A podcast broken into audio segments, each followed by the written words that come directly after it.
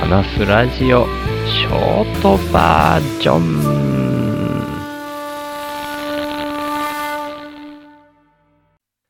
うーんと、水道料金の話なんですけどね。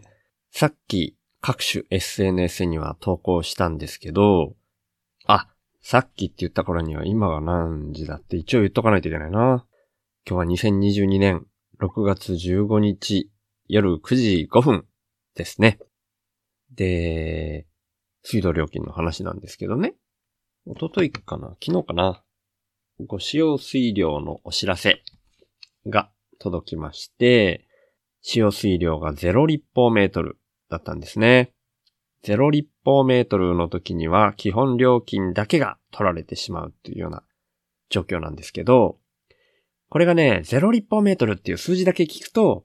全く使ってないの？っていう風に勘違いされるかもしれないんですけど、これ単位が立方メートルっていうのがね、あるので、この立方メートルっていうのは、えー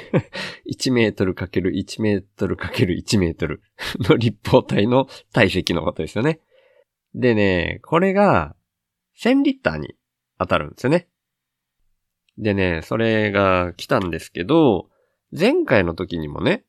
0立方メートルだったわけですよ。で、2ヶ月単位で請求が来るんですけど、今回が4月から6月、で、前回は2月から4月、で、その投資で全部で0立方メートル、要は1000リットルには達してませんよ。っていう意味だなと思って、まあ、僕の感覚からしたら1000リットルってでかいんでね。まあ、それはそっか、みたいに思って、それで一回投稿したんですけど、その後ね、その前はどうだったんだと思って遡ってみたらね、その前の回からゼロ立方だったみたいで、だから去年の12月からこの6月まで半年間でまだゼロ立方メートルでした、僕の場合は。だから1立方メートル、1000リットルには至ってないっていう状態ですね。ちなみに言うとね、だからその前の回は1立方メートルになってたんですよね。で、ただそれはメーターが1立方メートルっていうところまで進んだっていうタイミングだったのかなっていうところで、で、まあぶっちゃけて言うとそれ以前はね、だいたい、まあその時には、まあこの週の話すラジオを聞いてる方々わかると思うんですけど、4人で暮らしていて、僕はまあ10月から一人暮らしになってるからそういう感じなんですけど、その前はね、4人で暮らしてた時は、2ヶ月で20立方メートル台、もしくは30立方メートル台だったみたいですね。今過去の遡ったら。まあね、普通の水の使い方をしてたらそのぐらいになっちゃうのかなーって、まあ他の家族と比べたことはないんですけど、まあおそらくそんな感じなんでしょうね。でも要するに、まあ僕はね、異常なんですけど、切り詰め方が異常なんですけど、にしても、まあ、要するにそのぐらい、人が一人、なんか、意識が 僕は異常なんですけど、意識がそういう風になれば、そのぐらいの差になるっていうことなんですよ。これって、結構、僕の中では、なんか、おう、おう、いいね、とちょっと思ったんですね。俺いいねっていうのも、まあ含まないわけじゃないけど、まあ僕のビビりが社会課題にまでいつも意識が発展しちゃっててっていうんで今空気椅子みたいにアウトプットが先の暮らしをやるっていうので、社会課題みたいなのが少しでも縮まないかなって思っている、その意識が、そのレベルで縮んだら結構すごくないですか？って思いました。まあこれは伝わりにくいと思うんで、まあ伝わったらラッキーっていうぐらいな感じで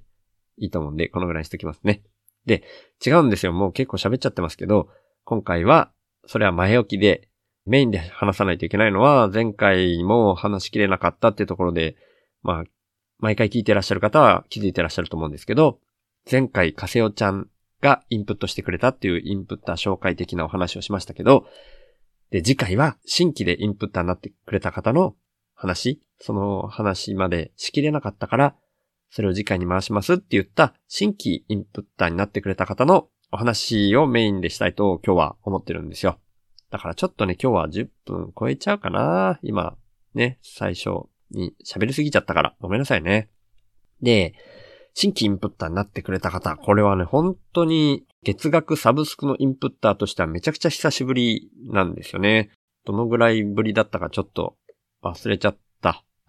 ごめんなさいね。何ヶ月ぶりかです。で、今回サブスクをしてくれた方は、シオスさんっていう方です。でシオスさんは、うん、僕は存在を認識していたのは、ま、結構前からお名前は見ていました。ツイッターとかでだったと思います。で、なんかノートを書かれてるなっていうのは認識はしてました。多分、古典ラジオ絡みのツイートをされていたか、何か、まあ、とにかくそこら辺の界隈で、うん、お互いにいいねをし合うようなことがあったんじゃないかなって僕の中では認識してます。そのシオスさんなんですけど、先週の議事の完全人間ランドで、スポンサーされてたんですね。で、その中で、ポッドキャスト始めることができましたっていうようなことをおっしゃられてたんで、シオスさんはもう前々からお名前を認識していたから、これはちょっと聞かなきゃだな。もういよいよ、ノートも存在は知ってるけど僕活字を追うのが苦手なので、あんまり読めてなかった。ほぼ、ごめんなさい。あんまりじゃない。全然読めてなかったんで、ポッドキャストだったら聞けると思って、シオスさんのポッドキャスト聞いたんですよね。そしたらね、結構響く回が多くて、あまあ、っていうか最初にね、聞いた時が最新回を聞いたんですけど、その回がね、いきなり僕の中ではすごく響いて、ちょっと今、画面にパッと出してないから、うろ覚えでタイトルを言いますけど、子供の自立についてだったかな？そんな感じのタイトルだったんですよね、その時に。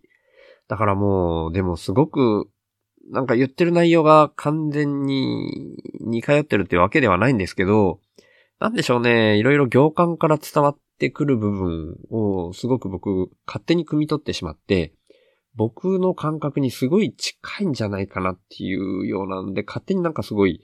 心が震えるような感覚に陥って、ツイートで感想的なことをツイートしたんですよね。なんかね、結構ね、なんか泣きそうになるみたいな感覚があったから、なんかそんな感じのことをツイートしたような気がします。で、それ、シオスさんも気づいてくれて、初めて感想をいただきましたっていうようなことを書いてくださって、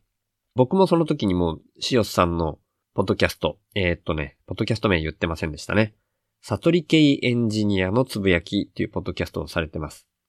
で、それを僕もそのタイミングから TT 聞きを始めて、で、そういう感じでリプライとかをしてたんですよね、ツイッターで。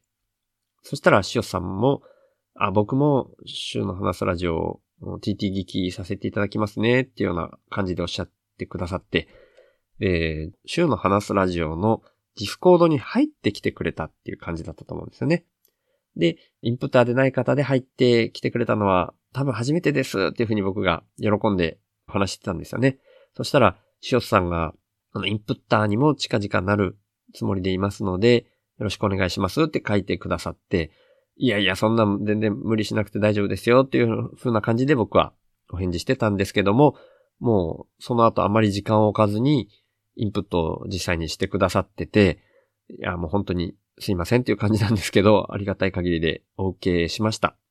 で、お名前と金額の読み上げは OK という風にもうやり取りをさせていただいているので、金額の方が月額で300円ずつインプットをいただいてます。もう本当にね、100円で全然十分なんですけど、週の話すラジオのホームページの手法インプッターのページには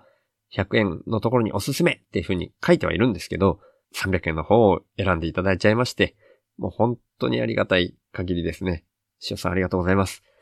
で、紹介したいことなんですけれども、これがね、宣伝したいことですが、ドラマ化もされた下町ロケットという作品のモデルになった植松努さんのスピーチを宣伝したいです。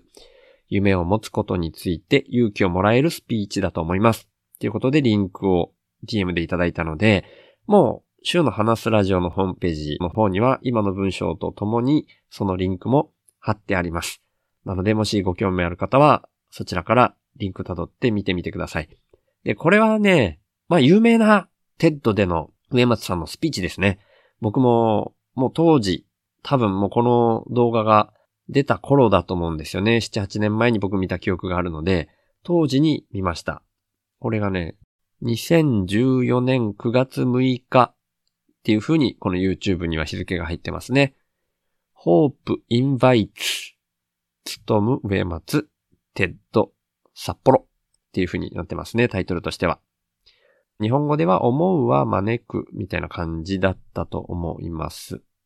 で、このスピーチ、まあその有名なスピーチって僕言いましたけど、本当にいいスピーチなんですよね。20分ぐらいのスピーチなんですけど、上松さん自身がちっちゃい頃、おじいちゃんの膝に抱かれて、ちょうどアポロが月面着陸をした時の映像を見ながら、おじいちゃんがすごく喜んでたみたいな、それが多分きっかけで、今宇宙開発的なことをやられてるちゃんと覚えてないですけど、そんな感じですよね。で、そこに至るまでにはいろんなことがあって、で、まあいろんな人が、もうお前には無理だみたいなことを言ってくるんだけれども、思っていれば、その思いがいい結果を招いてくるよう的な話。まあ僕のまとめ方じゃちょっとしょぼい感じになっちゃうんですけど、まあ本当にご興味ある方は動画の方を見てください。でもそんな感じでね、すごい、本当にいい動画なんですよ。僕ももう一回また見てみようかなっていうふうに思える動画ではあります。ただまあ僕が、その、なんていうんですかね、一つ自分自身と重ねたときに、そのまんまで、上松さんと全く同じ感じに、上松さんみたいになりたいな、みたいな風にはなるのが難しいというか、自分、僕の場合はね、まあ端的に言ってしまう、なんか今まどろっこしい言い方を知っちゃいましたけど、僕自身は、夢っていうものが持てないタイプなんですよね。なんで、あ、あの、ごめんなさいね。こっから先は僕の考え方の話になっていくので、あの、シオスさんのポッドキャストが素晴らしいことだったり、上松さんのスピーチが素晴らしいこと。それはそれで、もう一旦完結です。それはもう本当ぜひ見てください。シオスさんのポッドキャストもぜひ聞いてほしいです。インプッターしていただいたのも本当にありがとうございます。感謝してます。で、こっから先はもう完全にそことは別。で、僕の感覚の話も一応ちょっとそれに連なって話したいっていう部分がどうしても残ってるので、そこはそこで話したいなと思ったので、ちょっと続けさせてください。うん。で、僕自身はね、そういう上松さんみたいな、ちっちゃい頃おじいちゃんの膝に抱かれてみたいな、自分の夢の種みたいなものがあるタイプの人間じゃないんですよね。僕には夢ということがなくて、で、この手法でもう毎回散々言ってるように、僕の中では本当に根っこにあるのはただのビビりなんですよね。なんで本当にビビりはマイナスとして捉えられがちだとは思うんですけど、決してそんなことはなくて、もう僕の最大の特徴だと思ってるし、今それが、うん、翻って、僕自身が生きることそのもの、そのビビりが根っこにあることが、すべての僕の根源にあって、それがいい、いい形で開花していくというか、そうさせ続けていくことが僕の人生だなと思ってるので、ゴールがあるとかじゃなくて、そこにただ素直に、ただただ生きるってことをやり続けていくっていうのが僕の中では本当に生きることそのものなんですね。同じことを繰り返して言ってるだけになってるのかもしれないんですけど、だからまあでも冒頭の水道の話でもしましたけど、うーん、今社会課題とかが気になるビビりなわけですよね、僕は。で、僕としては、それを変えるのは制度とかじゃなくって、人それぞれの意識だと思ってるんですよね。だから僕一人で全てを変えられるっていう意味じゃないんですけど、何かしらみんな、僕は僕でビビリっていう根っこがあって、上松さんにはおじいちゃんの膝に抱かれて、宇宙に行くことがワクワクするおじいちゃんの波動が伝わってきて、そこが根っこになってるみたいな感じのがあるだろうし、塩さんには塩さんの悟り的な何か目が開かれた時のが今は根っこになってるかもしれないし、あまあこれは完全に僕の予想ですけど、そういうものが全部集まったら、集まったら、またこれ集まったらって言うと語弊があるな。うーん、そういうふうになんか波のような形で伝播していくことが、僕の中ではその社会課題を少しでもちっちゃくしていくきっかけになり得るのかなと思って、そのきっかけ的な動きを僕はもう自分自身がただ生きるっていうことそのもので伝えることになるんじゃないかなと思って、雇われをやめてそのことに今は全集中してるっていう状況なんですよね。うん。その立方メートルで言うと、2、30立方メートルのものが、1とか0に近い立方メートルに変わるぐらい、一人の人間がやることの影響って結構大きいような気がするんですよね。そのレベルで、全員が100%っていう意味じゃないけど、その可能性があるんだったら、結構社会課題って、すごくちっちゃくなりうるっていう感じしません？これは本当は逆なんですけどね。社会課題自体を生み出してるのが僕は人間だと思ってるし、まあ人間社会だと思ってるんで、それを、うん、そのまんまだとやばいよっていうふうに僕のビビリが反応してるだけなので、そうならなくていいようなところに人はメタ認知して自分自身の心の根っこの気持ちっていうのを持てるんじゃないかなっていうふうに思ってるので、本当はなかなか難しいんだとは思うんですけど、そこまでのメタ認知をするのは難しいんじゃないかなとは思ってるんですけど、偶然ビビリがひどすぎるせいで、そういう感覚を持てている僕は、やっぱりこうやって僕の感覚を発信し続けることが大事というか、僕の生きることそのものだなと思って、やっぱり喋ることがこんな風になっちゃいますっていう、そんな話でした。うん、毎日の話で話すようなことじゃなかったかな。うん、YouTube ライブで1時間ぐらいの時にこういう流れに持っていけばよかったかな。いやー、でももうやっちゃったもんはしょうがない。ちょっと今日は長めになっちゃいましたけど、そんな話でした。はい。もしかしたら、改めてまた似たような話になっちゃうかもしれないですけど、YouTube ライブで1時間ぐらいこんな話をするかもしれないです。僕の中では、いつもそうなんですけど、言い切れてる感じっていうのは全然しないので、また似たような話かもしれないですけど、うん、改めてするかもしれません。はい。っていうことで、週の話すラジオは、こんな感じの週が生きるポスト資本主義みたいなことをイメージして、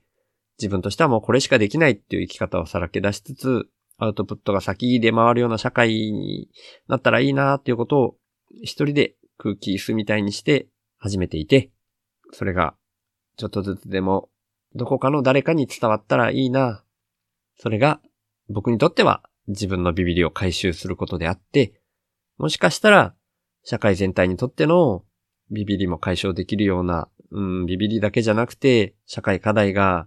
ちっちゃくなることで、社会全体に対するいい影響にならないかなっていうふうに思ってやっている活動です。毎回言い回しが違ってすいません。なので、えー、そんな風に僕としては日々生きてまして、ただ生きるをしながらこんな風に同時に発信するっていうことでやり続けている人間です。そんな僕が最低限の資質で暮らしながらアウトプットが先なこの動きを続けるために週報インプッターっていう名前で、スポンサーの権利の販売を始めました。1ヶ月に100円以上の定期購入の形式ですけど、週報インプッターになってくれた方は、初回は週報内で僕が宣伝させていただいた上で、公式サイト内に掲載します。加えて、1ヶ月に数回程度ですが、番組の最後にラジオネームの読み上げをさせていただきます。そんな週報インプッターの入り口は概要欄にありますので、もし本当に心から購入したいっていうふうに思われる方がいらっしゃいましたら、ぜひよろしくお願いします。ということで、いつも聞いてくださってる方、今日初めて来てくださった方、本当に感謝してます。ありがとうございます。ではまた。